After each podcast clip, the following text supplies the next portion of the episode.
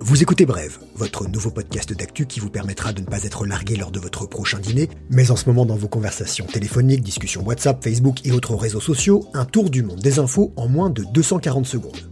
Au menu de ce mardi 24 mars, confinement J8, ça se durcit, confiné de ville et confiné des champs, ce n'est pas une nouvelle fable. Comment ça se passe ailleurs? Les Français inquiets mais confiants.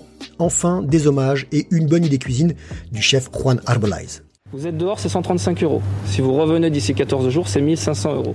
Nous entamons la deuxième semaine de confinement qui ne devrait malheureusement pas être la dernière. Certaines règles ont été revues, corrigées et annoncées par le Premier ministre Édouard Philippe. Pour le jogging, nouvelle passion de milliers d'entre nous, c'est dans un rayon de 1 km du domicile, une heure par jour, en une seule fois, et tout seul. Tout seul sauf si vous promenez vos enfants. Sur votre attestation, vous devez indiquer la date, mais aussi, c'est nouveau, préciser l'heure de sortie. Désormais, les marchés ouverts sont fermés, sauf dérogation du préfet sur avis des maires. Les déplacements médicaux sont limités aux soins urgents sur convocation d'un médecin, et les obsèques limitées à 20 personnes. En cas de non-respect, vous pouvez être sanctionné, je ne vous apprends rien, par la police nationale et la gendarmerie, mais aussi, encore une nouveauté, par la police municipale, les agents de Paris et les gardes champêtres. La prune pour être allé aux champignons, de toute façon, c'est pas la saison. On est deux dans 25 mètres carrés, donc euh, pas ouf. À l'annonce du confinement, de nombreux citadins ont préféré se réfugier à la campagne ou sur la côte. Les maisons des grands-parents, les résidences secondaires ont été prises d'assaut. Parisien en tête, 17% d'entre eux auraient abandonné précipitamment le béton pour le grand air, estimation basée sur la consommation d'électricité pendant 48 heures. Mais cet exode urbain ne plaît pas à tout le monde. Les locaux ont été inquiets de voir ce virus arriver. Certains redoutent la saturation des structures de santé dans des territoires où il y a déjà des phénomènes de désertification médicale, d'autres craignent que les supermarchés soient dévalisés. Comme d'hab, le parigo énerve. Dans les Côtes d'Armor, des expatriés ont retrouvé les pneus de leur voiture crevés, leur carrosserie raturée du logo FLB, Front de Libération de la Bretagne.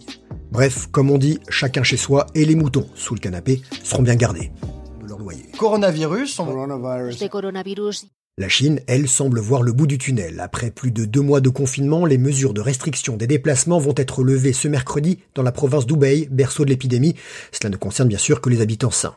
La ville de Wuhan, désormais célèbre pour son émincé de pangolin sur plaque chauffante, doit encore attendre le 8 avril. Le confinement a vraisemblablement fonctionné là-bas et c'est maintenant la règle dans la plupart des pays touchés. Les Pays-Bas ont une stratégie différente et font le pari de parvenir rapidement à une immunité collective quand au moins la moitié de la population aura été infectée et aura produit des anticorps contre le virus. Mais vu l'augmentation rapide du nombre de malades et des décès, le gouvernement est sous pression et le confinement général pourrait être finalement décidé. Ah les bataves D'habitude, c'est de la poudre de perlimpinpin. Le virus progresse, la cote de confiance d'Emmanuel Macron aussi, suite à sa dernière allocution télé, 51%, une hausse de 13 points en un mois. Dans ces moments d'incertitude, on se raccroche souvent à nos dirigeants. Après les attentats du 13 novembre 2015, la cote de popularité de François Hollande avait bondi de 8 points. Une pensée pour le saxophoniste Manu Dibango, mort des suites du Covid-19, le papy du groove avec 86 ans. Son morceau le plus connu, Saul Mokassa, sorti en 72 en phase B d'un 45 tours. Michael Jackson s'en est servi sans autorisation dans Wanna Be Starting Something dans l'album Thriller. Vous inquiétez pas, ils ont trouvé un petit accord financier des années après.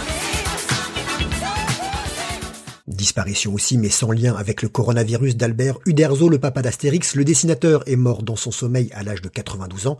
L'irréductible gaulois a fait son apparition à l'automne 1959 dans le premier numéro du magazine Pilote. C'est le moment de relire toutes les BD. Ne me dites pas vous êtes trop occupé. Pour finir, bien vivant lui et tant mieux, le chef Juan Arbalaise.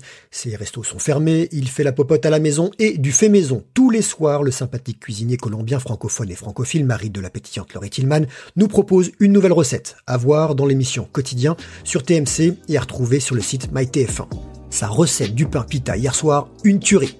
Message à faire passer aux athlètes français qui pourront en abuser pour un temps. Les JO Tokyo prévus cet été sont reportés à l'année prochaine.